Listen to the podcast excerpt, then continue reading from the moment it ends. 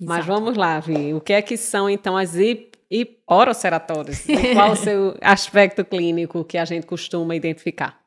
Então, a poroceratose né, é uma patologia que pode ter né, um caráter hereditário, né? Isso. E que tem como fatores de riscos principais essa herança genética, né? Imunossupressão, né? Isso. Tanto que é, pacientes transplantados renais, eles podem ter um risco bem maior. Uma frequência maior de poroceratose. E exposição solar.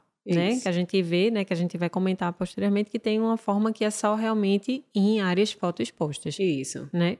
E então aí a eu... gente vê, né, Vi? Então, pode, são lesões que são em geral oligoassintomáticas, Isso. que surgem com a frequência maior, apesar de ser raro, numa frequência maior em pacientes expostos à radiação, imunossuprimidos e em especial transplantado renal, que parece que é em torno de 10%, os trabalhos colocam sua frequência.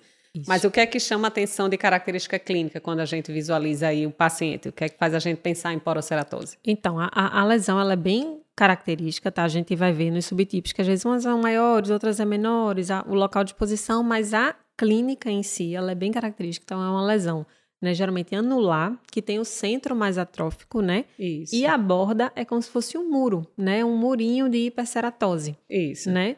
E aí, o que vai mudar é tamanho, é localização, né? Do, do, de cada paciente, de cada subtipo. Isso. Então, a ideia é que a, a poroceratose é um grupo de distúrbios de keratinização que tem essa característica de formar áreas anulares envoltas por esse pequeno muro aí hiperceratósico, que se a gente for biopsiar, a gente vai visualizar a chamada lamela cornoide, que isso está descrito em todos os livros, todos é os guidelines, característica, que a gente depois vai descrever do que é que ela é.